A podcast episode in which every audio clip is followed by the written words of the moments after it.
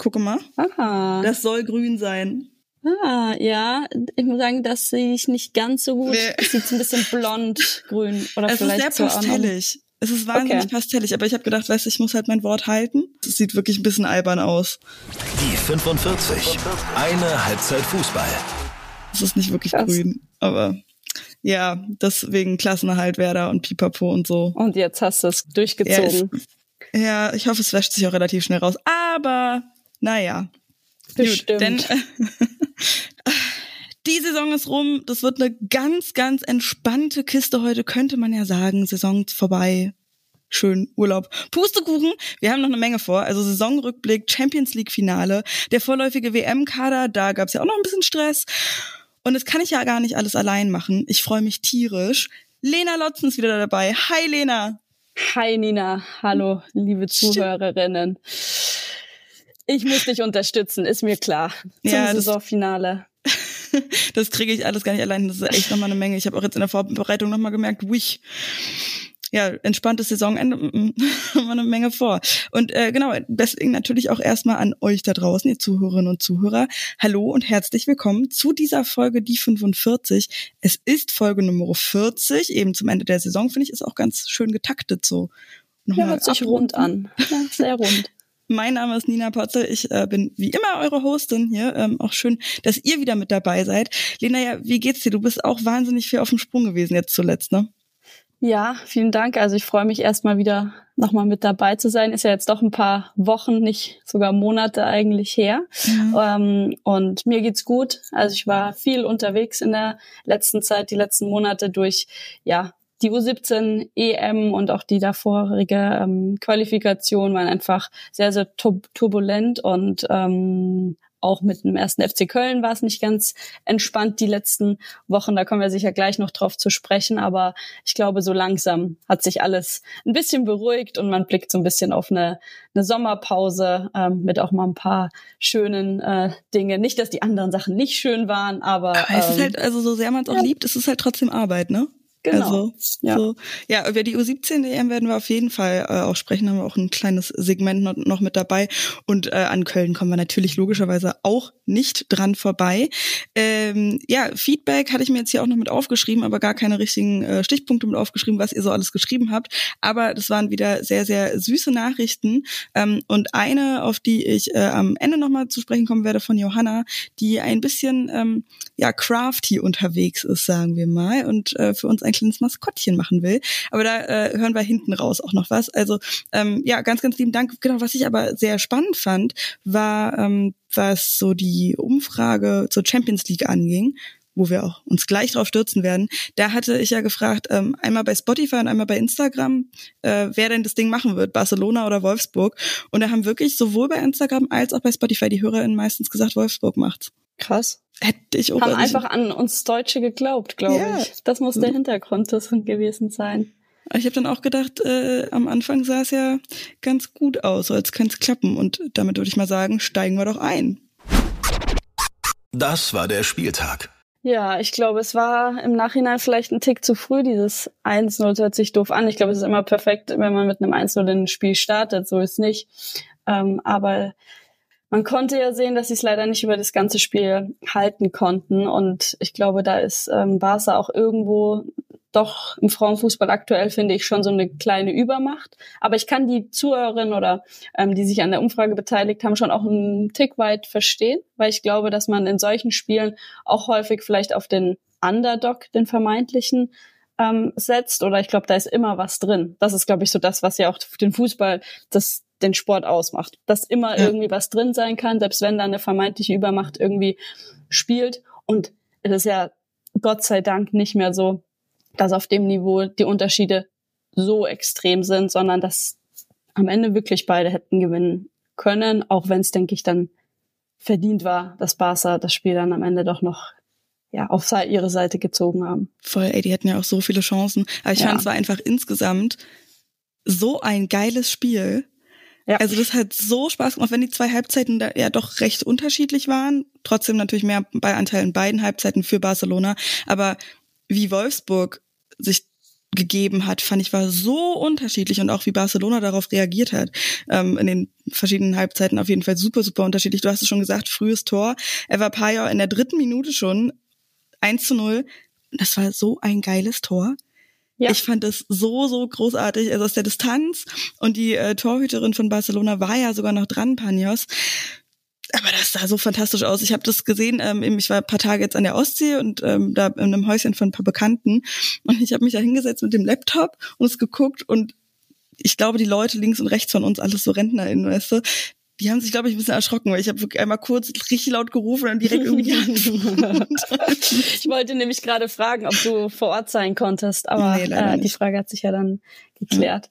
Also, also ich leider auch nicht. Also ich, ich wohne ja auch aktuell in Köln, das heißt, die Distanz wäre dahin ja gar nicht so weit gewesen, aber ich war von der Hochzeit eingeladen am Samstag und dann ging halt mal die Hochzeit vor und nicht das Champions League Finale, aber nichtsdestotrotz haben wir auf so einem kleinen, äh, auf dem Handy irgendwo das Geil. Finale auch laufen gehabt und äh, weil du sagst so kurz mal ein Jubelschrei, der, der dir ausgewichen ist, mhm. war bei uns auch so ein bisschen ähnlich, so irgendwie alle Gäste plötzlich mal so, ah, was passiert da gerade? ja. Ganz drum, drum kommt man dann halt auch nicht irgendwie nee, klar. so weg. Wobei ich weiß gar nicht, ob das ein Jubelschrei war, weil ich bin halt, ich muss auch ehrlich sagen, ich finde Barca auch halt einfach wahnsinnig beeindruckend, wie die mit dem Ball umgehen, was die für ein Tempo auch drauf haben, fand ja. ich, war direkt von der ersten Minute anzusehen, dass das nochmal halt wirklich ein anderes Level ist, als wir das irgendwie halt ne, ne, ja. nationalen, auf der nationalen Ebene kennen ja. äh, in Deutschland. Und das heißt, du warst für Barca. Ich habe ich, mir war es wirklich relativ egal. So, also ich, weil ich habe mich einfach mega gefreut, dass es so ein geiles Spiel ist und dieses Tor war aber einfach so krass, dass also, dass ich so war, es war ein beeindruckter Schrei. Und äh, in der 37. hat ein bisschen gedauert, hat Alex Pop dann noch einen Kopfball gemacht zum 2 zu 0, wo es dann in die Halbzeit ging. Und ich fand wirklich, also in der ersten Hälfte wirkte Barca irgendwie so ein bisschen klar, die hatten das Heft in der Hand, haben immer wieder angeschoben, eben das Tempo gemacht und so aber ich fand, die wirkten dann irgendwann, das habe ich mir auch so, ich glaube, nach einer halben Stunde oder was mhm. aufgeschrieben, bisschen verzweifelt fast, weil sie nicht durchgekommen sind, weil Wolfsburg das so fantastisch gemacht hat in der Verteidigung, ne? Ja, ich glaube, Wolfsburg stand dann einfach sehr, sehr kompakt, sehr gut defensiv. Und dann ist es gar nicht so einfach, sich da erstmal wirklich durchzuspielen, beziehungsweise mit klaren Torschancen. Ich glaube auch, dass Basel selbst in der ersten Halbzeit schon überlegen war und Wolfsburg eigentlich zwei Tore macht aus zwei Chancen, die man ja auch ehrlicherweise sagen muss, keine hundertprozentigen Torschancen waren, sondern das mhm. waren ja auch wirklich sehr, sehr gute Aktionen von Wolfsburg. Und ich glaube, das ist, finde ich, das Schöne, dass man aktuell sieht, dass diese, die Tore und ähm, mittlerweile einfach fallen aus wirklich sehr, sehr gut herausgespielten Situationen und nicht irgendwie durch einen Fehler oder sowas. Das finde ich einfach, der immer mal passieren kann, klar. Aber trotzdem ähm, fand ich es auch beeindruckend, mit welcher Spielidee Barca spielt. Also haben sich ja anscheinend auch überhaupt nicht aus der Ruhe dann bringen lassen. Also ihr Spiel einfach durchgezogen. Ja. Und so sind sie ja dann auch aus der Halbzeit gekommen. Eben nochmal einen draufgelegt. Aber ich finde, also man kann ja beim 1 zu 0 das schon auch als Fehler auslegen, da den Ballverlust von Browns, aber das war auch einfach fantastisch gemacht von äh, Eva Pajor, die sie da unglaublich unter Druck setzt. Also genau. von daher. Ich meinte auch eher auf die Torhüterin so bezogen. Also gar nicht jetzt, klar, Fehler passieren immer oder der Pass da war auch, war ein Fehlpass, klar. Aber ja, ich habe mir auch zwischendurch dann irgendwie ähm, gedacht, weil ich gerade heute früh erst wirklich die zweite Halbzeit noch zu, äh, noch nachgeschaut habe, weil wir dann zur Fähre mussten. Bisschen blöd getimt alles. Mm, aber äh, da, da habe ich dann nochmal nachgeguckt und beim Kicker sieht man dann ja auch immer die Noten und dann war Lucy Bronze mit einer 5. Ich gefragt, mhm. hey, warte, wieso hat sie denn eine 5? Und dann, ah ja, klar. Ich hatte nur noch den Schuss im Kopf, aber nicht mehr, wie sie den Ball ja. verloren hat. Ja, aber so aus Trainerin-Sicht, wie haben denn, oder wie, wie hat denn Tommy Stroth so das Team eingestellt? Was haben die da besonders gut gemacht? Also ich glaube, Wolfsburg ähm, oder Wolfsburgs Stärke ist eine extrem gute Kompaktheit, auch eine so eine Defensivlust, wie man es jetzt zuletzt immer so ein bisschen bezeichnet hat, dass sie ähm, extrem gute, ähm, ja auch Defensivspielerin haben. Hört sich ein bisschen negativ an, aber meine ich gar nicht, sondern mit Lena Oberdorf einfach jemanden, die das Zentrum kompakt hält, die ähm, extrem viel unterwegs ist, aber eben nach vorne auch mit Eva Pajor und das ist, glaube ich, sehr, sehr schön zu sehen, dass sie jetzt auch wieder so komplett zurück ist, hatte ja auch mhm. letztes mhm. Jahr eine, eine längere Verletzung mit einer, ja, mit Eva Pajor, die einfach unfassbar gut ist, die super schnell ist, die aber eben auch diesen Torabschluss sucht und mit Pop vorne drin einfach auch nochmal eine Spielerin, die braucht man, glaube ich, nicht erzählen. ähm, wenn sie den Ball auf den Kopf bekommt, dann passiert da meistens irgendwie was. Also ich glaube eher aus so einer defensiven Kompaktheit, schnelles Umschalten nach vorne auf Fehler eben auch ein bisschen von Barca lauern, weil ich glaube, dass Wolfsburg sich schon bewusst war, dass sie das Spiel nicht komplett dominieren werden oder das Spiel komplett die ganze Zeit aufziehen können, wie sie es vielleicht in der Bundesliga machen. Deswegen fand ich eigentlich so, wie er die Mannschaft eingestellt hatte, war der richtige Ansatz für so ein Spiel. Weil wie du es gerade gesagt hast, Barca ist da irgendwo eine Übermacht aktuell noch. Keine mehr, dass es das Spiel dann 8-0 ausgeht, aber trotzdem siehst du die individuelle Qualität von Barca in jeder einzelnen Spielerin. Und auch wenn nachgelegt wird, wenn wieder jemand von der Bank kommt, hört das ja nicht auf. Ey, die das ist ja auch so, war eine, so gut. Genau. Deswegen, die hat auch also in der zweiten Halbzeit. Ja. Du denkst ja, okay, jetzt wechseln sie, vielleicht kommt jetzt so ein bisschen ein Bruch in das Spiel. Pustekuchen. Es ja. geht einfach genauso weiter. Und ich glaube, das ist ja die Qualität, die die Barca hat. Und Wolfsburg hat da, glaube ich, in ihren Möglichkeiten das absolut Maximale rausgeholt. Ja. Und leider halt so ein bisschen nach der Halbzeit verschlafen, muss man Ja. ehrlicherweise sagen. Wenn du, ich glaube, die Phase noch überstehst, dann ähm, kannst du dich in so einem Spiel auch komplett äh, oder in so einem Spiel komplett zerreißen und so eine 2-0-Führung auch echt ganz lange mittragen. Mhm. Oder die trägt dich dann ja auch. Ja, ja, du hast schon gesagt, ne, dann haben die mega gepennt in der zweiten Hälfte, Ja. die Wolfsburgerinnen, beziehungsweise Barcelona einfach mit einem ganz anderen Selbstverständnis nochmal rausgekommen auch. 48. und 50. Minute äh, gab es dann einen Doppelschlag von Guijarro. Ähm, das ja war wirklich ähm, gleiches Schema irgendwie bei beiden. Mhm. Ähm, beides mal irgendwie erst durchs Zentrum, dann ähm, über rechts gespielt, dann kam eine Hereingabe. Und wie die da im 16er ähm, ja, Mhm. positioniert waren, einfach wahnsinnig viele Spieler in der Ja. Box, wie man so schön sagt. Ne? Ich glaube, beim 1-0 waren äh, beim 1 zu 2 waren es äh, fünf Spielerinnen, die da irgendwie alle mit drin waren und eine macht's dann halt, ne? wenn man das mal vielleicht bei mir auch so die kleinen U17 ähm, Mädels ähm, ein bisschen projiziert, dann ist das, was wir ihnen die ganze Zeit versuchen mitzugeben. Du machst nur Tore, wenn du mit vielen Spielerinnen in der Box besetzt bist. Und Ja. ich glaube, da war ähm, Barca ein Paradebeispiel. Total. Und Wolfsburg hat dann halt einfach gepennt. Also genau das, was sie in der ersten Halbzeit so gut gemacht haben, eben dieses Kompaktstehen und ähm, was dann auch, also ich habe über The Zone geguckt, ähm, Mhm. wo Almut Schuld, die, äh, die, die, die, die, äh, na, die Mhm. Expertin dazu war äh, und Christina Rahn kommentiert hatte. Almut Schuld als Expertin so großartig. Da gab es diese eine Situation. Weil Barcelona hatte ja ähm, in der ersten Hälfte dann auch noch wahnsinnig viele Chancen. Ja. Ich glaube, oh, wer war denn das, die dann wirklich so aus gefühlt zwei Metern bloß den Ball irgendwie oben drüber haut? Genau, Paredes war das am zweiten ja, Pfosten in der wollte ich 13, sagen, genau. ja. Mhm.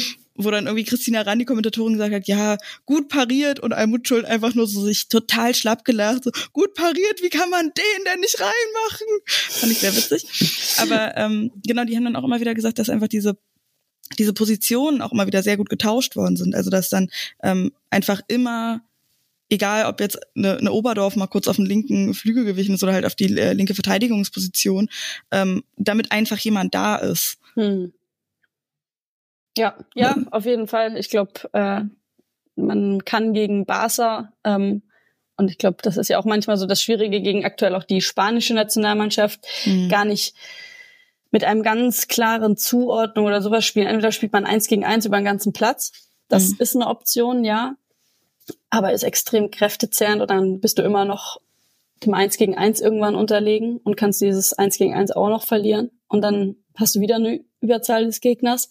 Oder du versuchst es zu kompensieren, indem eben jede Position besetzt sein muss. Und wenn das dann mal eine Lena Oberdorf als linker Verteidiger ist, dann ist das so, solange die andere Position wieder gefüllt wird. Ich glaube, ähm, so weit sind ja auch die Spielerinnen, dass sie das erkennen, anpassen können und dann eben auch so ein Spiel gegen Ja. Barca machen können mittlerweile.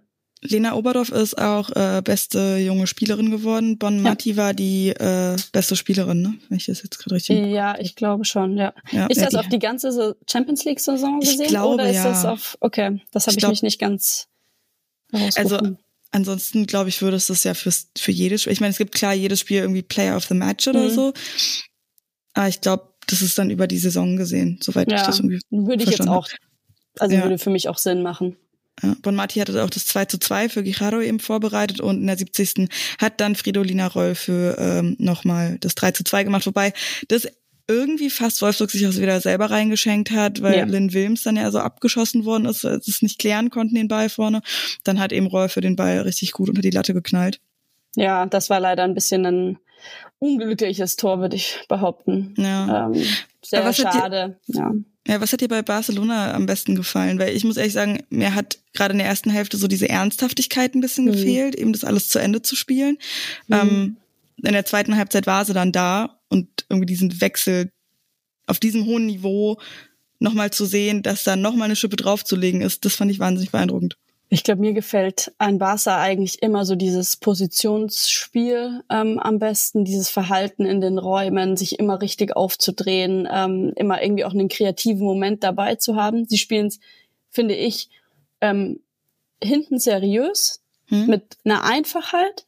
Natürlich haben sie dann nach vorne hin auch manchmal welche, die ein bisschen zu verspielt irgendwie sind, aber trotzdem gefällt mir so dieses ja immer dieses Rotieren, Ruschieren ähm, einfach unfassbar gut, auch mit so, so ein bisschen tiefen Laufwegen, manchmal hinten rein. Also du denkst eigentlich immer, die spielen immer kurz, kurz, kurz und auf einmal kommt dann doch irgendwie ein Chip ähm, vorne rein und das ist so variabel, das Spiel. Ich glaube, das ist das, was ähm, ja Barca ausmacht und so von dieser ganzen Spielanlage. Ich weiß nicht, wie es dir ging, aber wenn man den zuschaut, dann finde ich, hat das so ein äh, ja, so ein, so ein Plan. Da sitzt jeder Pass, da ist eine Passschärfe mit drin. Und mhm. man könnte sagen, ja, ist zu erwarten auf dem Niveau, definitiv. Aber ich glaube, das sind ganz viele kleine Details, die sie super gut machen. Und deswegen sieht deren Spiel so aus. Die machen nichts anders, glaube ich, als viele andere Mannschaften. Sie machen es nur auf einem unfassbar hohen Niveau. Ja. Und das ist das, was mich an Barca extrem begeistert und ähm, nicht nur in diesem Spiel. Ja. Ah, ich finde immer, wenn man dann nochmal drüber spricht, ich, ich äh, hätte jetzt richtig Bock, einfach noch weiter zu gucken. Einfach nur mal wieder dieses Zugucken einfach. Ja, ja das war wahnsinnig gut. Ähm, so ein paar Statistiken auch noch mit dabei, was dann eben auch die Pässe angeht und so weiter. Die haben 84 Prozent äh, Passgenauigkeit gehabt, 73 nur bei Wolfsburg. Ähm, sind dann entsprechend auch weniger gelaufen, weil sie halt viel über Pässe geklärt haben, nur 112 zu 115 Kilometer und Ballbesitz waren 61 zu 39 Prozent. Finde ja. ich halt auch Ganz schön krass. Ja. Wir hatten schon so kurz die, die Wechsel angerissen, die eben bei Barcelona richtig gut funktioniert haben. Also eben beispielsweise wirklich eine Geisha, die da vorne mhm. nochmal so Alarm gemacht hat. Alexia Putellas ist dann auch wieder eingewechselt worden. Bei Wolfsburg fand ich es ein bisschen komisch, ehrlich gesagt. Also haben auch ein paar Hörerinnen und Hörer geschrieben. Ähm, ich glaube, in der, was war das, äh, 84. nochmal mhm. Hegering für Pajor eingewechselt und dann irgendwie direkt nach dem 1 zu 2 Lena Latwein auch eingewechselt für, ich weiß gar nicht mehr, wer für sie raus ist. Ähm, aus dem Kopf, aber auch äh, eher defensiv gewechselt. Ja. Ja, ich glaube, man kann im, immer so ein bisschen auch eine gewisse Stabilität mit einem Defensivwechsel natürlich reinbringen. Wenn ich merke gerade, oh, meine Mannschaft schwimmt, und wir mhm. kommen gerade gar nicht ins Spiel. Da sind, glaube ich, mit ähm, Marina Hegering und Lena Latwein zwei Spielerinnen, die eine extrem hohe Ballsicherheit auch haben, die eine Ruhe mit aufs Feld bringen.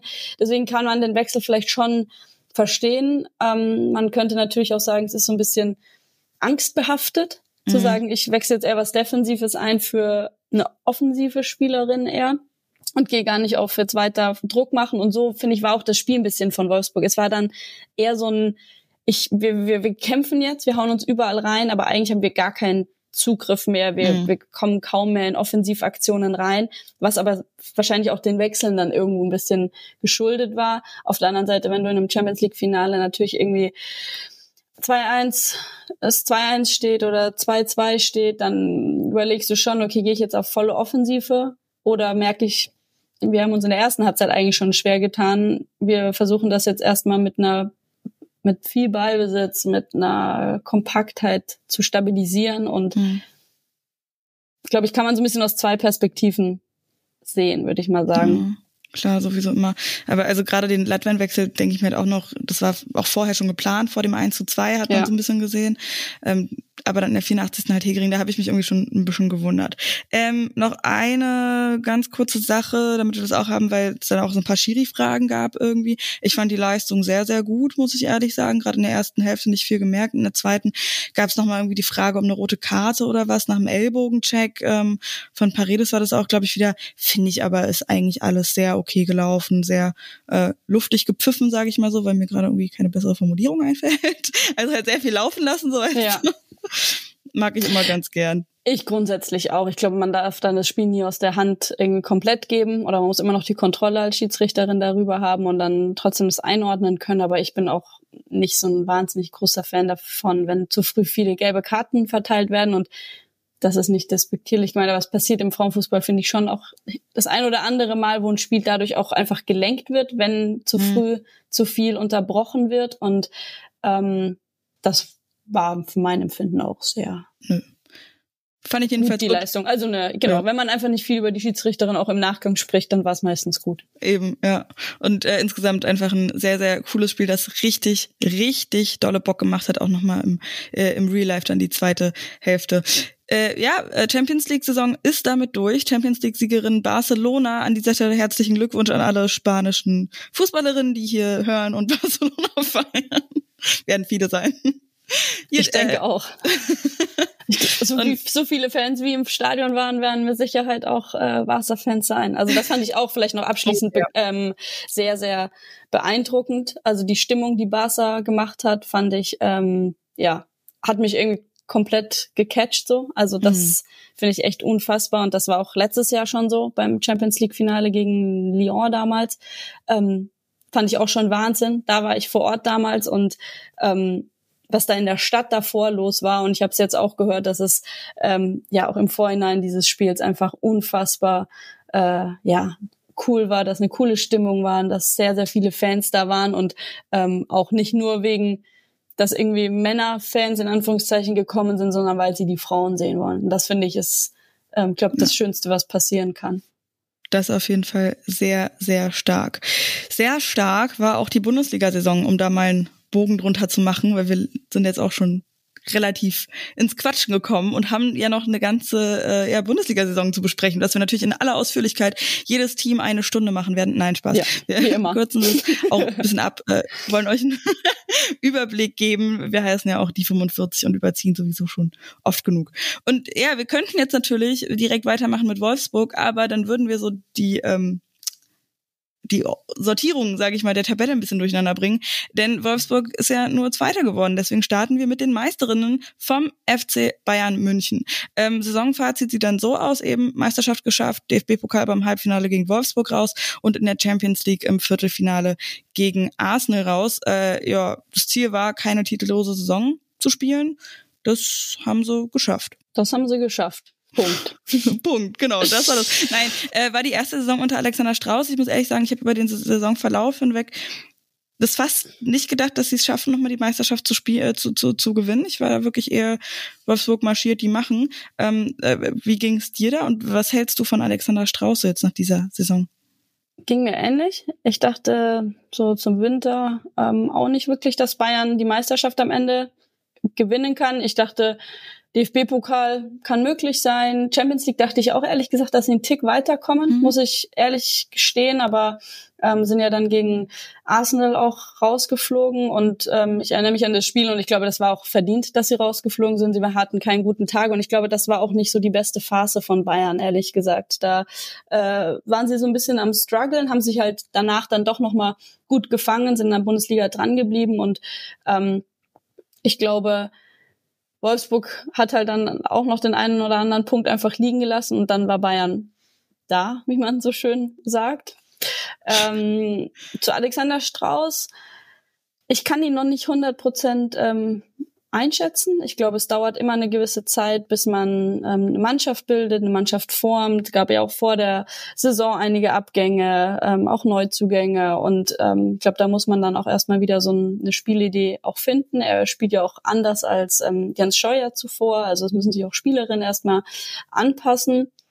Ähm, aber grundsätzlich, glaube ich, ist die Meisterschaft der ehrlichste Titel, sagt man ja auch immer mal wieder. Und das finde ich eigentlich so das, warum ich positiv ähm, begeistert bin, würde ich mal sagen, weil er es schafft, über eine ganze Saison am Ende oben zu stehen. Und ähm, natürlich ist der Champions League-Titel nochmal irgendwie ein Tick oben drüber, auf jeden Fall, weil man sich auch international mal noch mit mehr Teams mittlerweile auf einem sehr, sehr hohen Niveau ähm, messen muss. Aber ähm, ich glaube, dass er einen guten Zugang so zur Mannschaft hat und da eine Spielidee auch reinbringt, die ähm, auf die Spielerin auch passt. So als Außenstehende jetzt mal mhm. gesagt.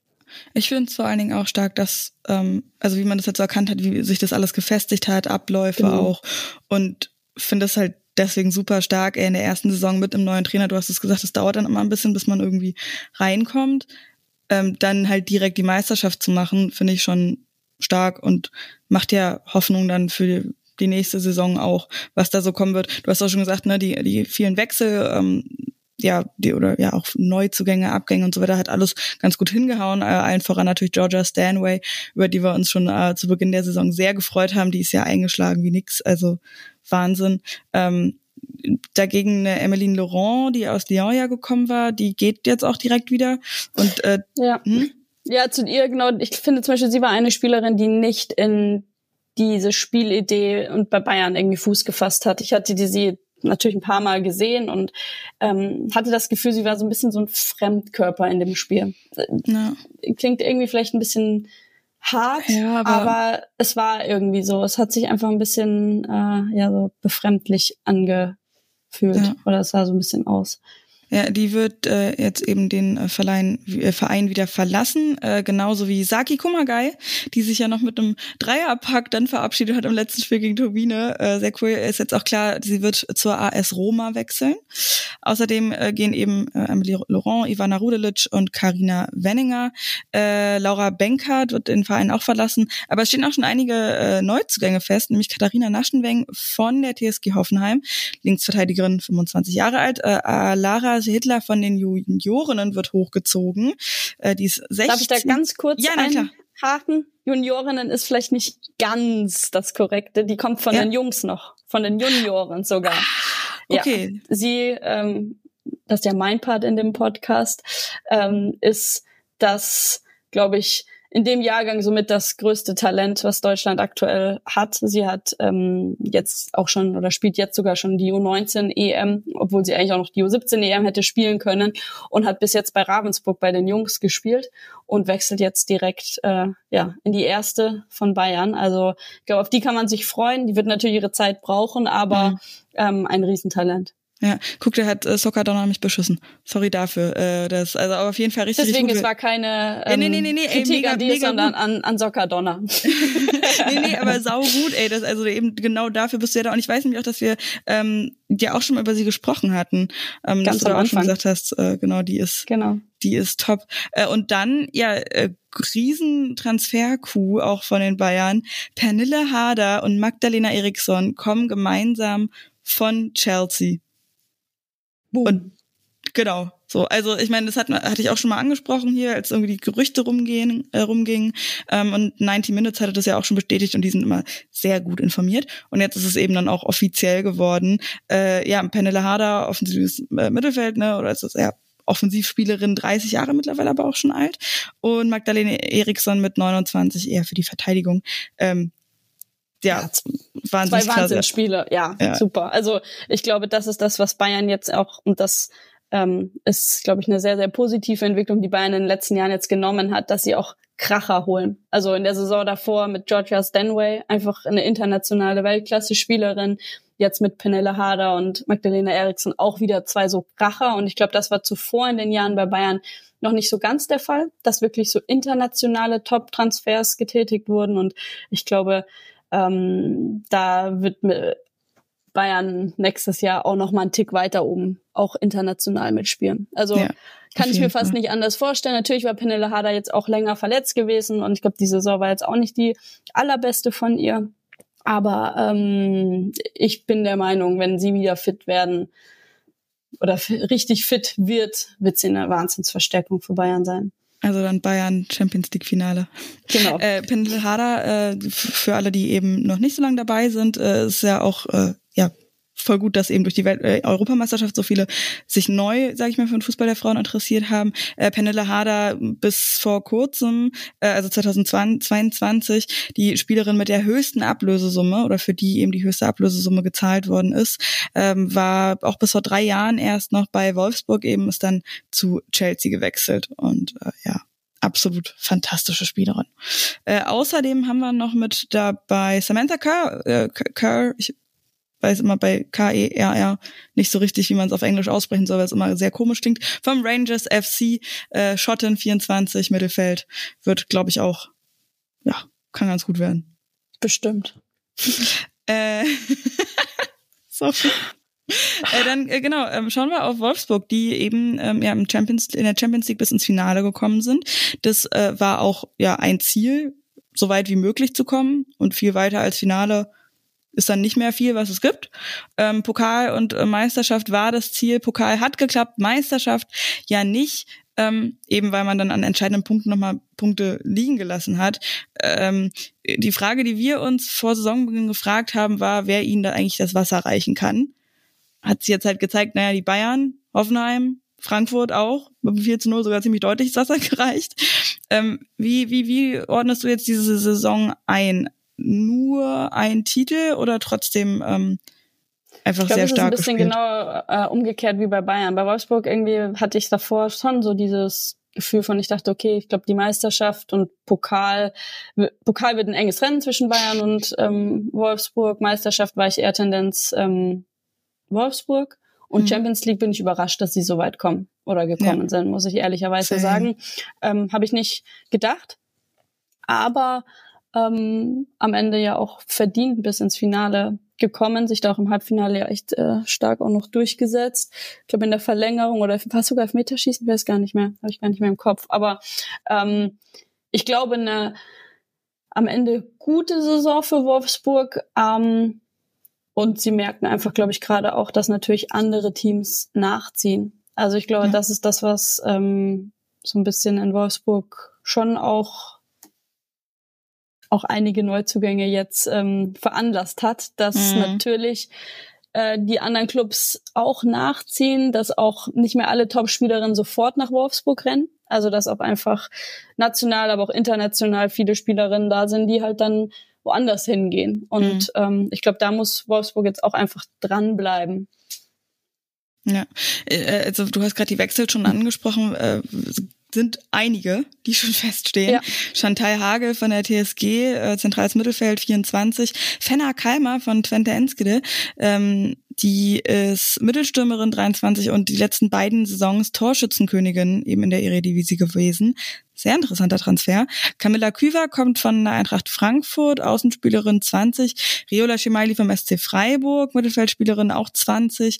Vivian Endemann von der SGS Essen. Ähm, das war irgendwie, ich glaube, mit der früheste Transfer, den sie mhm. bekannt gegeben haben. Wahnsinnig zeitig schon. Äh, 21 für einen Sturm. Äh, und im Tor passiert auch wahnsinnig viel. Also äh, da kommen Anneke Borbe von Werder und Lisa Schmitz von Montpellier und Kira Beck aus der zweiten dann hochgezogen. Also ähm, da ist wirklich viel. Entsprechend gehen eben auch welche. Also Julia Kassen, äh, Lisa Weiß und Katarzyna Kidjernik, die gehen. Kassen zu Freiburg und Weiß beendet ihre Karriere. Also da passiert sehr, sehr viel gerade auf der Torhüterin-Position und eben ähm, ja diese vielen, vielen Neuzugänge die auch super jung sind. Ne? Ja, total, ja. Also ich glaube, und das ist, glaube ich, wenn man jetzt ein bisschen die Wechsel Wolfsburg und Bayern sieht, Bayern holt gerade internationale Top-Spielerinnen ja. und Wolfsburg holt eher junge, talentierte Spielerinnen aus den umliegenden Ländern, sage ich mal.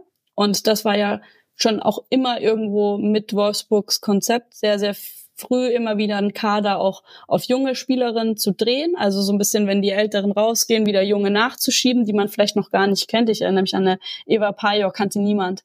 Also ja. vor zehn, acht Jahren kannte niemand Eva Pajor. Und ähm, ich glaube, da hat Wolfsburg einfach auch schon sehr, sehr gutes Scouting, da viele Spielerinnen sehr jung zu holen und die dann auch wirklich zu entwickeln. Und deshalb ist vielleicht auch eine Phase gerade, wo es ähm, nicht in der ganzen Breite für ein Tribble oder sowas irgendwie mhm. reicht. normal, würde ich es mal bezeichnen. Mhm. Ähm, deswegen, ich bin gespannt auf die Spielerin. Also sind, mhm. glaube ich, alles sehr, sehr talentierte Spielerinnen, die in ihren Vereinen super Leistungen gebracht haben. Und wenn die dann in so ein Konstrukt wie Wolfsburg kommen mit nochmal einem höheren Trainingsniveau, einer anderen Trainingsgruppe, ähm, auch nochmal einem anderem Level, machen die meisten nochmal echt einen Riesensprung. Und ja. ähm, ich freue mich darauf, die dann auch zu sehen. Und ich finde es auch schön, dass quasi auch diese Spielerin weiter in der ersten Liga jetzt ähm, bleiben und auch in Deutschland bleiben. Ja, ich frage mich da halt dann nur so sehr Bock wieder auch drauf haben, die zu sehen, wie viel Zeit werden sie wirklich letzten Endes bekommen. Weil so eine Jule Brandt zum Beispiel ja auch, klar, wenn sie gespielt hat, übelst Bock gemacht, die ja auch gerade erst letzte Saison rübergewechselt ist äh, von Hoffenheim. Aber so richtig, richtig angekommen ist sie jetzt nicht, hatte ich das Gefühl. Ja, ich glaube, du setzt dich halt da nicht sofort durch. Mhm. Also natürlich, wenn die jetzt in Hoffenheim ähm, geblieben wäre oder die anderen jetzt in Freiburg oder ähm, in Twente Enschede oder sonst irgendwie wo, dann, dann fällst du in dieser Mannschaft absolut auf. Du bist eine Leistungsträgerin, du spielst definitiv. Und in Wolfsburg hast du halt dann trotzdem nochmal auf deiner Position eine erfahrene Spielerin vor dir, an der du erstmal vorbei musst. Und ich glaube, der Prozess, der dauert meistens zwei, drei Jahre in denen du dich da so ein bisschen anpassen musst. Aber ich glaube, dass diese Spielerinnen extrem vom Trainingsniveau alleine schon profitieren, dass sie in ihren Vereinen dann nicht in der Form haben. Also habe ich jetzt schon sehr, von sehr, sehr vielen Spielerinnen aus Wolfsburg gehört, dass sie erstmal gesagt haben, so, ja, also das Trainingsniveau ist eine andere Nummer als ähm, in dem Verein davor. Also ja. ähm, ich glaube, man muss denen einfach ein bisschen Zeit geben für diesen Schritt. Und ich kann mir auch vorstellen, dass eine Jule Brandt nächstes Jahr auch nochmal eine ganz andere ähm, Rolle spielt. Und ich finde es auch vernünftig, eine junge ja. Spielerin da nicht sofort ja, reinzuhauen und ähm, durchzujagen. Ja, auf jeden Fall. Da bin ich auch äh, sehr gespannt, eben wie dann die jetzt neuen Neuzugänge sozusagen ankommen und die, die in der Saison davor gekommen sind, dann wirklich ankommen. Ähm, genau, dann springen wir mal weiter zu Eintracht Frankfurt auf dem dritten Platz, die die Champions League Quali wieder mal klar gemacht haben und die eben äh, eins der Teams waren, die äh, Wolfsburg auch das Wasser reichen konnten mit dem 4 zu 0. Ähm, Im DFB-Pokal sind sie raus im Achtelfinale gegen äh, Raba Leipzig. Vor der Saison äh, war das Ziel oder haben wir gesagt, dass sie 2021, 2022 für Wirbel gesorgt haben. Und das machen sie auf jeden Fall weiter. Äh, eben nach wie vor oder schon wieder die Champions League Qualifikation geschafft. Aber es war immer so ein Auf und Ab, hatte ich das Gefühl. Also teilweise so richtig geile Spiele gemacht, eben dieses 4 zu 0 gegen Wolfsburg. Dann aber wieder so eine Partie echt also haarscharf an einem Ausfall, sage ich mal, so ein, zum Beispiel 1 zu 0 ähm, gegen den MSV Duisburg. So, aber dann wiederum haben sie auch nur zwei Spiele verloren. Also ich bin nicht so richtig sicher, was sie mit dieser Saison machen sollen. Ich glaube, unterm Strich war es eine positive Saison. Ähm, ich glaube, dass Frankfurt ähm, noch nicht die Konstanz hat, um komplett oben mitzuspielen, aber man sieht, dass sie trotzdem, finde ich, gerade schon so die, die dritte Mannschaft in Deutschland sind und ich sehe sie auch einfach einen Tick vor Hoffenheim aktuell. Also so vom Gesamtverein, von allem, was ja. drumherum passiert, von auch den Spielerinnen, die sie, die haben. Da sind auch einfach noch einige junge Spielerinnen oder sehr viele junge Spielerinnen drin, ähm, die einfach noch nicht diese Konstanz auf den Platz bringen. Und da, das spiegelt sich dann in den Ergebnissen wieder, das spiegelt sich dann eben in so einem wo man gegen Duisburg irgendwie so mit Ach und Krach irgendwie durchkommt oder halt auch mal verliert, sondern und dann irgendwie ähm, Bayern, äh, Wolfsburg dann aber auch mal 4-0 schlägt. Also ich glaube, das ist noch so ein ja. bisschen so eine Achterbahnfahrt, aber da finde ich, steht was Gefestigtes dahinter. Und deshalb ähm, finde ich, geht der dritte Platz völlig in Ordnung und ich, ich hoffe, dass sie jetzt die, die Champions League äh, Quali dann auch schaffen und wird nächstes Jahr drei Mannschaften haben in der Champions League. Das wäre richtig, richtig geil. Ähm, vor der Saison, äh, also die Neuzugänge, zwei zumindest, sind richtig, richtig gut reingekommen. Also Stina Johannes als Torhüterin eben hat einen richtig super Job gemacht, ähm, hatte ja Merle Froms abgelöst. Carlotta Wamsa von Essen ist auch, äh, finde ich, sehr gut reingekommen, hat mir sehr, sehr gut gefallen. Und es gibt eben auch schon so ein paar Wechsel, die feststehen. Und zwar kommt Lisanne Greve von Leverkusen, Mittelfeldspielerin, 20 Jahre alt. Auf der anderen Seite hatten wir ja schon gesagt, Camilla Küver, die zu Wolfsburg geht und ich finde auch total krasser Transfer, Sjoke Nüsken, die zu Chelsea geht. Die hat jede Sekunde gespielt in der Abwehr in dieser Saison und ich freue mich mega für sie. ja, ist ein cooler Wechsel. Also ich war überrascht, muss ich sagen. Hm? Ich äh, habe damit äh, gar total. nicht ge gerechnet so, aber ähm, ja, ich glaube, das meine ich so, dass es so dieses raus aus der Komfortzone ein bisschen zu kommen und so diesen Schritt international jetzt zu wagen. Ich glaube, das bringt jede Spielerin weiter und ich bin gespannt, wie sie sich da einbringt, entwickelt. Ähm, mhm. Glaube ich, sollte man auf jeden Fall nächstes Jahr beobachten. Einen Blick behalten, Lupe mhm. drauf haben. Das ja. Ziel von Frankfurt war auf jeden Fall Platz drei. Der Trainer Nico Anautos hatte dann gesagt, äh, wir wollen das in der vergangenen Saison gezeigte bestätigen. Boah, haben sie. Also Häkchen ja, dran. definitiv. Ja. ja. Und. Hoffenheim, die hatten sich das auch vorgenommen, ähm, aber haben es halt nicht geschafft, sind trotzdem einen Platz geklettert im Vergang zur Vorsaison. Ähm, da hat es einen Trainerwechsel gegeben, eben weil offensichtlich das Ziel nicht so so, so in Sicht war. Äh, Stefan Lerch ist jetzt seit März mit am Start. Ähm, DFB-Pokal sind sie im Viertelfinale raus gegen die Bayern. Ja, irgendwie mh, hm, diese Champions League-Saison von 2021, 2022 bleibt erstmal noch äh, ohne, ohne Folgen, sagen wir mal so. Ähm, fand, fand aber trotzdem, dass sie eben so Abgänge wie von Jule Brandt, die ja das Juwel war, echt gut, gut, ja, kaschiert haben, habe ich mir aufgeschrieben. Wenn wir ja, und ich finde, das bekommt Hoffenheim eigentlich über die letzten Jahre immer wieder mm. gut hin. Und das spricht für Hoffenheim. Ich glaube, Hoffenheim leistet eine unfassbar gute Arbeit so im Nachwuchs und das wird sie auch weiter auszeichnen, ähm, dass da immer wieder Spielerinnen von U20 hoch in die erste Mannschaft kommen, da ihre Spielzeit auch in der ersten Liga bekommen, kontinuierliche Spielzeit bekommen ähm, und wenn sie sich dann noch mal einen Tick weiterentwickelt haben, dann ist, glaube ich, das so ein bisschen das äh, ja doofe für Hoffenheim in Anführungszeichen, aber auf der anderen Seite glaube ich auch schöne, dass sie dann ihre Spielerinnen weiter zu Top-Clubs vermitteln ja. und ähm, die dann wirklich auf die große Bühne gehen. Und ich glaube, das sieht man immer so ein bisschen als ja, schade, jetzt waren sie gerade so gut, jetzt hatten sie so ein gutes Team und jetzt gehen alle in Anführungszeichen. Ähm, aber das ist, glaube ich, auch das, das Los eines Ausbildungsvereins, wie man so schön sagt. Ähm, und ich glaube, da kommen, da kommen immer wieder welche nach, da werden auch immer wieder welche gehen, aber sie bekommen es durch, glaube ich, eine gute Kaderstruktur hin und spielen ja trotzdem irgendwo da so Platz drei, vier, fünf die letzten Jahre mit und das ist, ähm, glaube nie angenehm nach Hoffenheim zu fahren. Nee, auf jeden Fall nicht. Und die Wechsel hast du auch schon gesagt, äh, die waren, also sind und waren richtig, richtig top. Also gehen jetzt auch schon wieder ein paar ähm, die, wo man sagen würde, eigentlich auch ne bittere Abgänge, ja. äh, aber zu starken Vereinen, also Katharina Naschenwenk zu, zu Bayern, äh, Linksverteidigerin Top-Scorerin, äh, Scorerin, Scorerin bei, bei Hoffenheim, Chantal Hage geht zu Wolfsburg, hatten wir auch schon gesagt, ähm, genau, außerdem Tine de Cagny zu Anderlecht, ähm, Außenspielerin Linette Hoffmann, die war ja, Hofmann war ja gerade erst hochgezogen, die geht jetzt in die USA, 18 Defensivspielerin, äh, ja, ist dann immer so, so College-Geschichten, ne? Luana Bühler, Rechtsverteidigerin, ähm, 27, die verlässt den Verein auch. Aber Neuzugänge stehen auch schon mit dabei, nämlich Leonie Meyer von Everton. Da nächste. ähm, genau, Defensivspielerin auch, äh, 30 Jahre aber auch schon. Äh, Marta Casalla von Zürich, Innenverteidigerin 26. Lisa Dorn kommt von Ajax. Da lese ich irgendwie immer Dorsun. Ja, gut mit den zwei ja. zwei oder. Das, das ist irgendwie die Regel. Und dann frage ich mich immer so, hä, wie was? Nein. ja, Innenverteidigerin jedenfalls und Mara Alba und Mathilde Janssen, beides Mittelfeldspielerinnen, werden hochgezogen aus der zweiten. Und da bin ich dann eben auch gespannt, was ähm, mit diesen Neuzugängen passiert, weil die letzten haben ja wirklich richtig gut eingeschlagen. Also eine Julia Hickelsberger, Irelita Memeti, Melissa Kössler, äh, die ja, also die haben sich alle richtig, richtig gut gezeigt, finde ich. Ja, und ich glaube, also ich, ich kenne ehrlich gesagt, ich kenne nicht alle, aber Leo Meyer natürlich, Mara Alba, Mathilde Janssen, mhm. ähm, Mara Alba und Mathilde Janssen einfach zwei sehr, sehr junge Spielerinnen, werden mit Sicherheit ihre Zeit brauchen, aber ich glaube, Hoffenheim ist ein Umfeld, in dem man dann sich eben auch entwickeln kann. Mit Leo Meyer wieder eine erfahrene Spielerin dazu.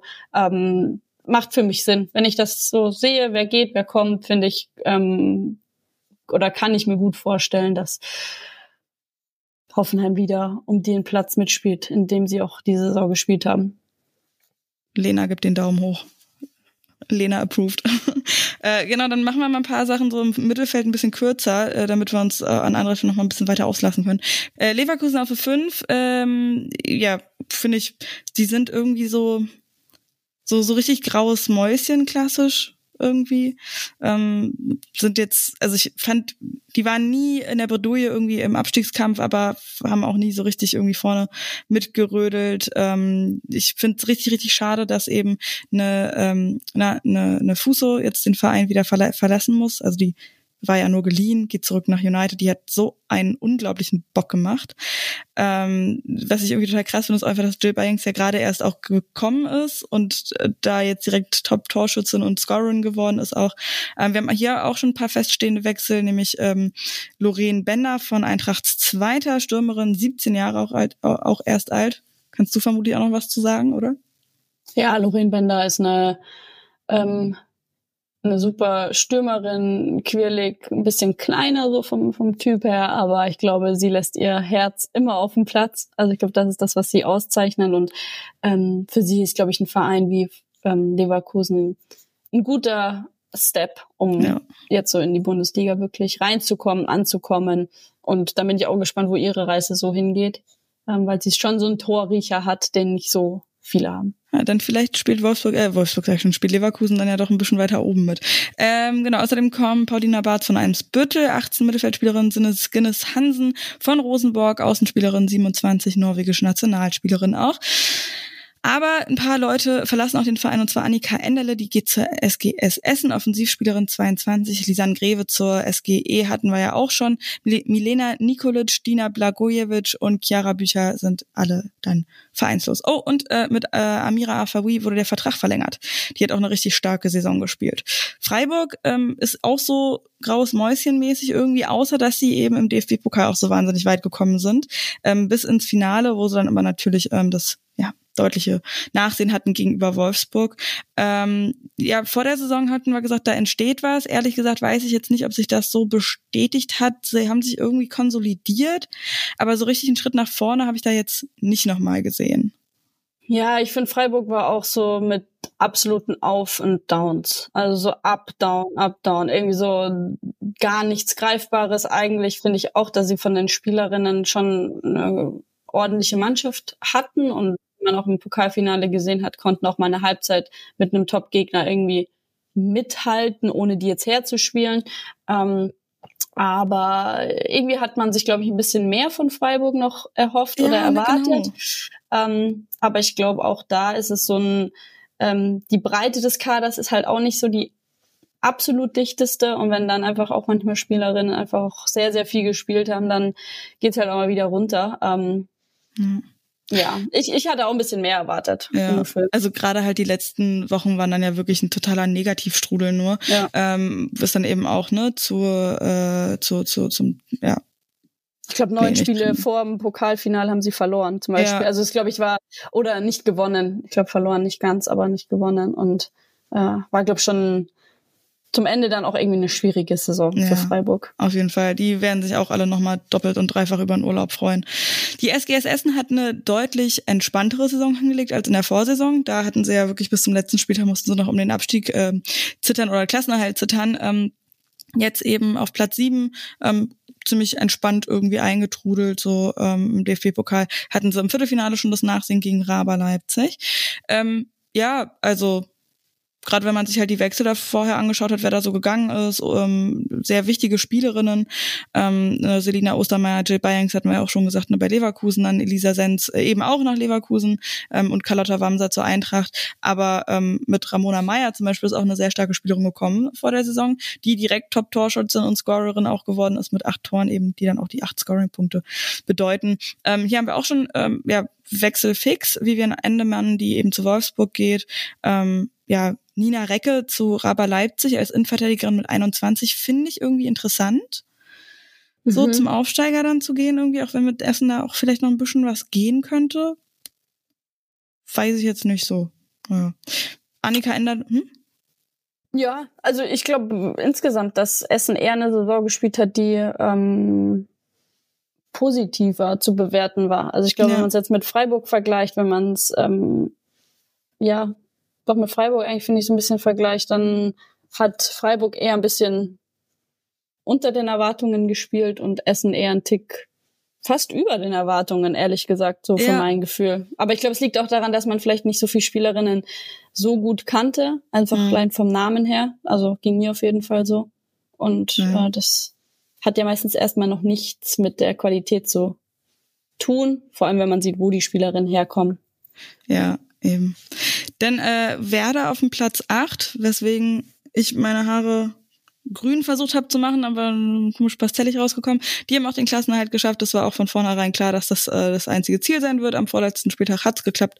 Äh, also top. Ähm, ja, Lennart hatte vor der Saison so einen Hot Take zugeschickt, dass wer da doppelt so viele Tore schießen wird wie die, wie die Saison davor. Wäre jetzt nicht so schwierig geworden. Fast hat's geklappt äh, aber 16 statt 9 Toren ist dann doch nicht ganz das Doppelte, aber nah dran. Also so einen halben Punkt kriegt er. Äh, vor allen Dingen Tordifferenz minus 23 auch nicht die schlechteste. Ähm, ich fand, man hat dann gerade in der ähm, Rückrunde irgendwie so gesehen, dass wer da so ein ja, das Spiel gefunden hat, so dann auch gute Standards geschlagen hat, was uns eben in der Hinrunde noch so ein bisschen gefehlt hatte. Ähm, ja, absolut top zu nennen auch noch Saskia Matthijs, die äh, in der vor also in der ähm, ja, vor der Saison gekommen war von der Eintracht, äh, wahnsinnig wichtig geworden. Äh, Nina Lürsen hat auch eine fantastische Saison gespielt, äh, sehr coole Ecken und Freistöße getreten, hat auch ihren Vertrag verlängert, äh, genauso wie sechs weitere Spielerinnen, äh, die ich jetzt nicht alle aufzählen werde, weil das sehr lange dauern würde.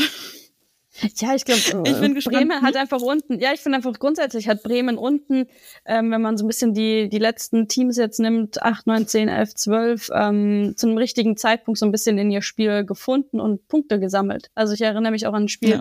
Bremen gegen Köln, ähm, wo halt einfach dann Bremen die Punkte mitnimmt und ich. Ähm, ja. Und ich glaube, das war das, was Bremen dann auch ausgezeichnet hat, dass sie dann zum rechten Zeitpunkt einfach bisschen äh, ja, Punkte sammeln konnte und dann auch, glaube ich, verdient da irgendwie auf Platz 8 am Ende gelandet sind. Ja.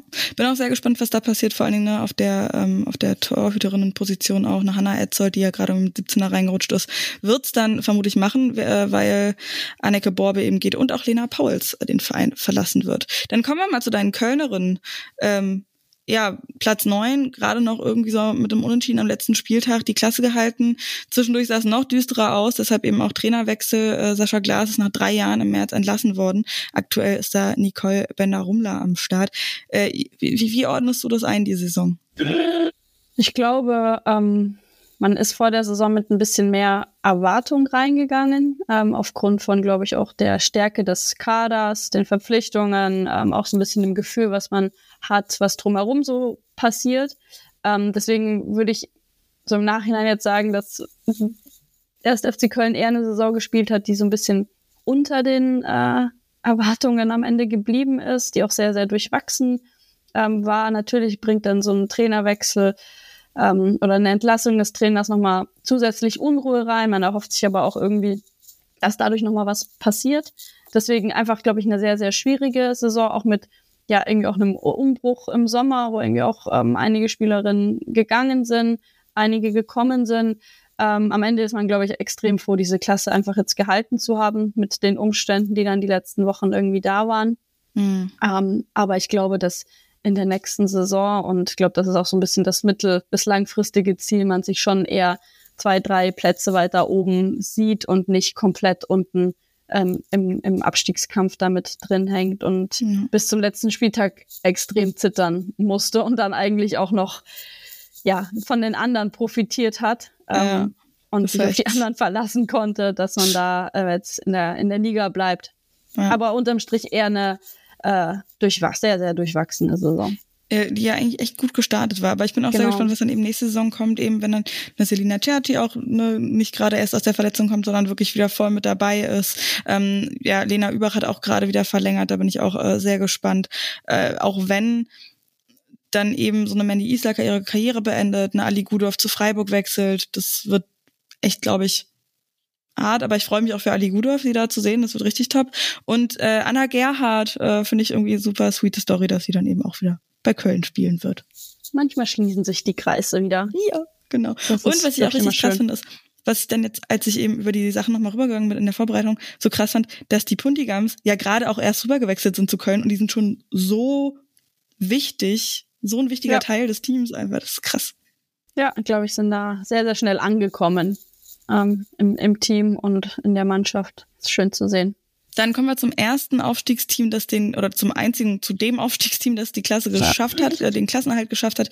Duisburg, da muss ich ehrlich sagen, ich glaube, das ist das Team, von dem ich die wenigsten Spiele geguckt habe.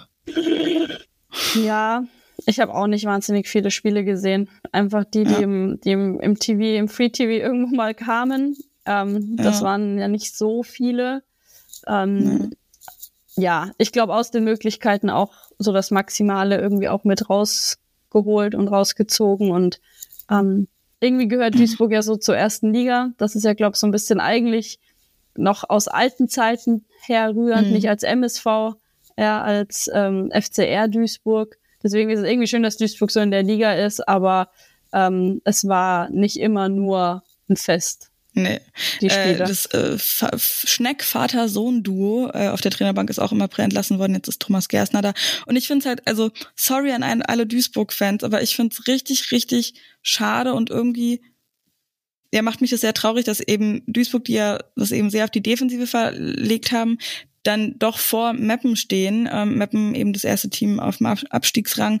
Ähm, und ich fand Meppen wirklich so toll, wie mutig die gespielt haben, nach vorne gespielt haben, ähm, nie irgendwie diese Identität haben sein lassen.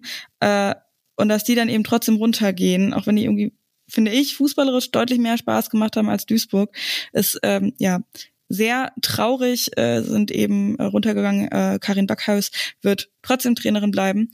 Ähm, ja, ja, ich spannend. glaube, grundsätzlich schafft Map einfach noch nicht konstant in der Liga zu bleiben. Da, glaube ich, fehlt äh, an was auch immer dann am Ende, aber ähm, sind jetzt irgendwie hoch, runter, dann sind sie wieder mal hoch und irgendwie so eine Konstanz fehlt noch irgendwie drin. Ich weiß auch nicht, ob es da vielleicht auch am Gesamtstrukturellen irgendwo auch fehlt, weil natürlich die anderen Bundesligisten jetzt auch viel von großen Männervereinen ähm, bestückt sind. Und ähm, ich glaube, da werden sich natürlich die kleineren Vereine, egal ob es ein reiner Frauenverein oder ein kleinerer Männerverein auch irgendwo am Ende ist, mit tun oder mit der Zeit einfach immer schwerer tun. Hat man ja jetzt auch an unserem letzten ja. Gesehen.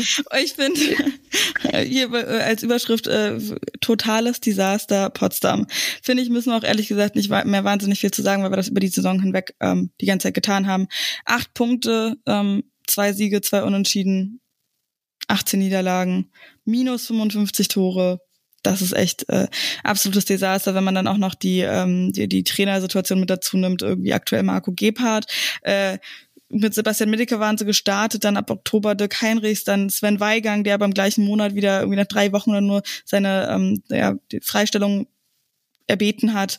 Ähm, alles äh, ganz schön absurd und ähm, dieses Wechselspiel, was ja auch schon vor der Saison da war, irgendwie mit 14, äh, 14 Abgängen und 16 Neuzugängen, das Rad dreht sich weiter. Ähm, wieder verlassen zahlreiche Spielerinnen den Verein. Ich glaube, direkt in der Woche nachdem der Abstieg klar war, haben sie direkt sieben Spielerinnen auch ähm, ja, bekannt gegeben, die verlassen, die den Verein verlassen werden. Ne, Amy König, Anna Gerhardt eben zu Köln, äh, Teninsun, äh, Sissoko in der Defensive, genauso wie Amy König eben. Ähm, ja, die Paige Calver, Anna Wellmann aus dem Tor auch, Martina Wiankowska als Top-Torschützin und äh, Scorerin auch, äh, nur um einige zu nennen. Ähm, ja, ja, ich glaube, jetzt ist es äh, ja durch, Turbine, würde ich ja, mal sagen. Das Kapitel ist zu Ende, ne? Ich glaube ja, das ist. Vielleicht kann man in einer anderen Art und Weise wieder was aufbauen. Ich glaube, das ist natürlich möglich, in welcher Konstellation und mit welchem Verein als Background dann auch immer, aber das Kapitel Turbine Potsdam kann ich mir nicht vorstellen, dass das nochmal so aufgeschlagen wird. Und ich glaube, es ist für alle Beteiligten ähm, irgendwie schade. Ich habe einen Post von Jennifer Kramer gelesen. Oh ja, der war wahnsinnig emotional. Die ja auch, glaube ich, irgendwie andere Zeiten in Potsdam noch mitbekommen ja. ähm, hat. Und ich glaube, dann ist es noch mal schlimmer, das so zu sehen. Ich glaube, für Spielerinnen, die jetzt vielleicht ein Jahr da waren oder eineinhalb, sagen halt, ja gut, ähm, war irgendwie eine schwierige Zeit, jetzt mal abgestiegen, mhm. ähm, jetzt gehe ich wieder. Aber ich glaube, für Spielerinnen, die alles so ein bisschen da mitbekommen haben und Twina so aus der anderen vergangenen Zeit kennt, ist es, glaube ich, schon noch mal härter, das zu sehen, wie das so irgendwie Stück für Stück alles zerbröselt ist. Ja. Und ich glaube, das war abzusehen, dass sie dieses Jahr dann runtergehen werden. Und ja, dann ist es so. eine Ära, die zu Ende geht, äh, eine Saison, die zu Ende gegangen ist. Lena, was sagst du dazu? Franzi fragte bei Instagram nach unserem Lieblingsmoment. Puh, Lieblingsmoment. Gute Frage. Ähm, Finde ich mega fies irgendwie. Ja, ist fies. Es gibt, glaube irgendwie viele coole Momente. Ich glaube, meine Momente sind die, dass die Stadien voll waren. Mhm. Über die ganze Saison hinweg, dass die Zuschauerschnitte, ich habe es jetzt gerade nur im Kopf, am 1. FC Köln grundsätzlich äh, doppelt so hoch waren wie in der komplett letzten Saison, also über 2200 yes. Zuschauern. Ähm, auch diese Highlight-Spiele, ob das im Rhein-Energiestadion war, ob das in Frankfurt war, ob es das Saisoneröffnungsspiel waren, diese Begeisterung um den Fußball, um, den, um die Bundesliga rum. Ich glaube, das ist in meine Saison Momente und da gibt es nicht zwingend einen, weil das zu viele waren, ja. die irgendwie mich so irgendwie glücklich sein lassen, um, weil ich sehe, was sich da entwickelt und wie das vorangeht gerade. Total. Ich guck gerade, ähm, was den Zuschauerschnitt angeht. Ähm, Leverkusen wie im letzten Jahr ähm, auch mit den wenigsten Zuschauerinnen im Schnitt pro Spiel. Aber äh, letzte Saison waren es noch 3.665 und diese Saison sind es dann im Schnitt schon 800 noch was gewesen bei Leverkusen, was halt schon auch irgendwie krass ist. Und ähm, ja, wenn wir dann nach oben gucken, ähm, sind die Zahlen halt nochmal ganz anders. Also Frankfurt mit dem höchsten Zuschauerschnitt mit 5.823 im Schnitt pro Spiel. Ja. Total geil. Und der höchste Schnitt in der Vorsaison waren halt 1500. Was ist dein Moment so? Oder ähm, hast du einen? Ich kann es auch nicht festlegen. Also ich würde fast sagen, für mich ganz persönlich das erste Mal auf dem Platz 11 gewesen zu sein. Ähm, das war sau cool, weil die Veteraner-Fans eben auch so, so, so, so viel Unterstützung zei zeigen, auch den, ähm, den Spielerinnen eben, nicht nur den Spielern, aber auch insgesamt, wie du sagst, die großen Spiele, das Pokalfinale auch sau cool mit so vielen Leuten irgendwie am Start. Also ähm, fand ich schon sehr, sehr cool alles, ja. Aber ja. so, ich kann es auch nicht so fix festmachen, ehrlich gesagt. So einen konkreten Moment. Äh, naja, ja, denn ähm, Saison ist vorbei machen wir da einen Strich drunter. Aber Lena, du hast ja auch noch ein bisschen was anderes mitgebracht. Ich hoffe, wir können das noch schnell mitnehmen. Wir lassen die News, die sparen wir uns dann einmal schnell. Aber ähm, erzähl uns noch von der U17-Europameisterschaft. Es tut mir jetzt voll leid, dass wir nicht mehr so viel haben. Ähm, aber vom 14. bis 26. Juni wart ihr in Estland. Ähm, ich hatte letzte Woche auch schon drüber gesprochen, dass eben Frankreich gewonnen hat im Finale gegen Spanien mit einer total absurden äh, Schlussphase. Ähm, ja, die, die, das deutsche Team ist eben nicht über die Vorrunde rausgekommen, war ziemlich bitter, ne? Ja, war am Ende sehr, sehr bitter. Ich glaube, wir hatten keine schlechte Gruppe mit, mit Spanien, Estland und der Schweiz.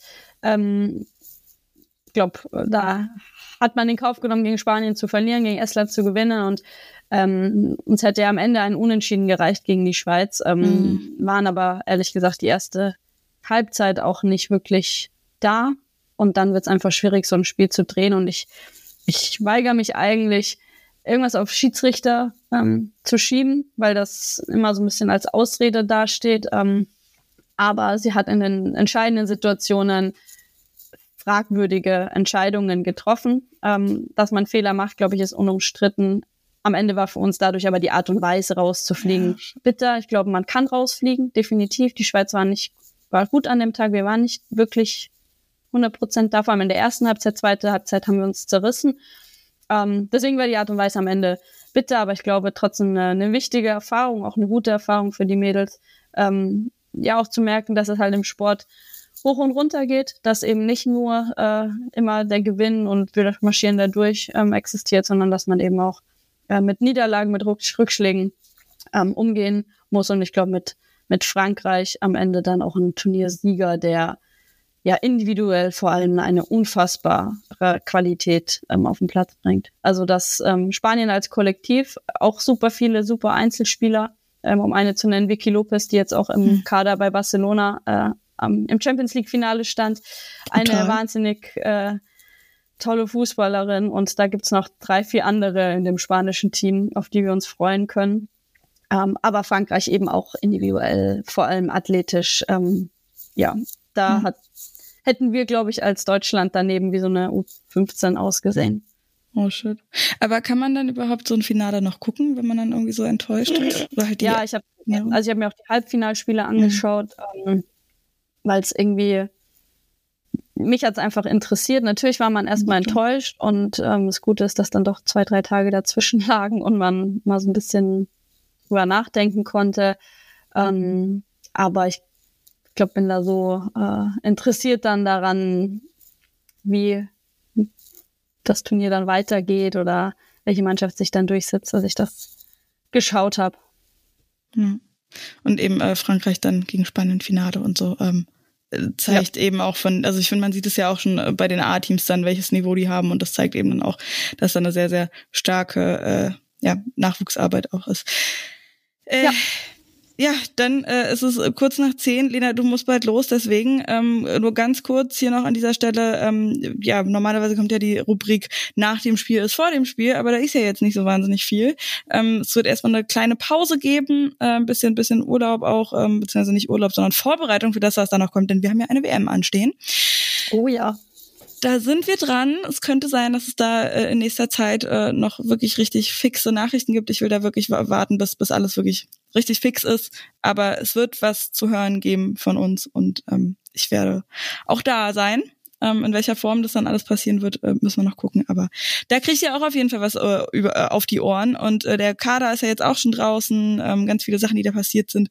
Äh, auch eine äh, Poste da mit dem FC Bayern. Aber da äh, würden wir uns jetzt in andere Diskussionen verstricken. Also, ja, ähm, Dankeschön, Lena, dass du noch mit dabei warst. Äh, ich freue mich sehr, dass du dir die Zeit genommen hast. Ja, vielen Dank, dass ich mal wieder dabei sein durfte. Mir hat's äh, wie immer Spaß gemacht und ähm, ich würde mal sagen, es war nicht mein letztes Mal. Wir hören uns bestimmt das ein oder andere Mal mal wieder. Und jetzt freuen wir uns, glaube ich, alle auf die auf die WM, die ansteht. Ja. Ich glaube, das ist so äh, das Coole an diesem Jahr, dass eben diese WM jetzt noch kommt dass mhm. letztes Jahr eine EM war, dieser Schwung getragen wurde und jetzt irgendwie nochmal mit einem großen Erlebnis äh, weitergeht und hoffen wir, dass wir es auch alle sehen können. Ja, auf jeden Fall. Und äh, wer bis dahin trotzdem noch äh, nicht genug hat von Fußball, kann sich auch äh, die Relegationsspiele um den Aufstieg in die zweite Bundesliga angucken. So ein bisschen in eigener Sache auch. Sorry an alle HSV-Fans da, aber Viktoria Berlin spielt eben am 11. Juni in Hamburg ähm, und am 18. in Berlin. Also äh, schaut da auf jeden Fall sehr, sehr gern vorbei. Und noch eine ganz, ganz süße Sache. Ähm, Johanna ist eine 45erin sozusagen und häkelt sehr, sehr gerne. Das hat sie auch schon für Josie und Anja Mittag eben von Mittags bei Henning gemacht gemacht, ähm, so Wärmflaschehüllen gehäkelt. Und gerade arbeitet sie irgendwie an dem Koala-Bär von Clara Bö und sie will auch gern was für uns machen so eine Art Maskottchen. Äh, ich bin aber leider nicht so wahnsinnig kreativ gerade, äh, dass mir da irgendwas einfallen würde. Deswegen reiche ich die Frage einfach mal weiter. Ich packe da eine Umfrage bei Spotify rein und bei Instagram wird es auch noch eine geben. Da könnt ihr sehr, sehr gerne reinschreiben, was denn so ein gutes Maskottchen wäre, was äh, Johanna uns häkeln kann. Hast du da eine Idee, Lena? Weil Spontan hätte ich auch wahrscheinlich an irgendein Kuscheltier oder irgendwie sowas gedacht. Aber ähm, ich hatte noch so eine Stoppuhr gedacht. Kann auch süß ah, ja, sein. das wäre vielleicht gar nicht so schlecht mal, oder? Und so. Die 45, ja. die wir auch gerade wieder total überzogen haben. Äh, ja, ähm, auf jeden Fall ganz, ganz lieben Dank, dass du da warst. Ähm, bei Instagram könnt ihr sehr gerne schreiben, at die 45 unterstrich Podcast. Immer sehr gerne Fragen, Feedback. Ähm, was auch immer. Und dann machen wir den Deckel drauf. Äh, danke fürs Hören, Teilen, Bewerten, fürs Folgen, fürs drüber sprechen, fürs ja wirklich ähm, die ganze Saison auch mit dabei sein. Ist jetzt irgendwie, ja. Wir hören voneinander. Macht's gut. Grüße gehen raus. Ciao, macht's gut.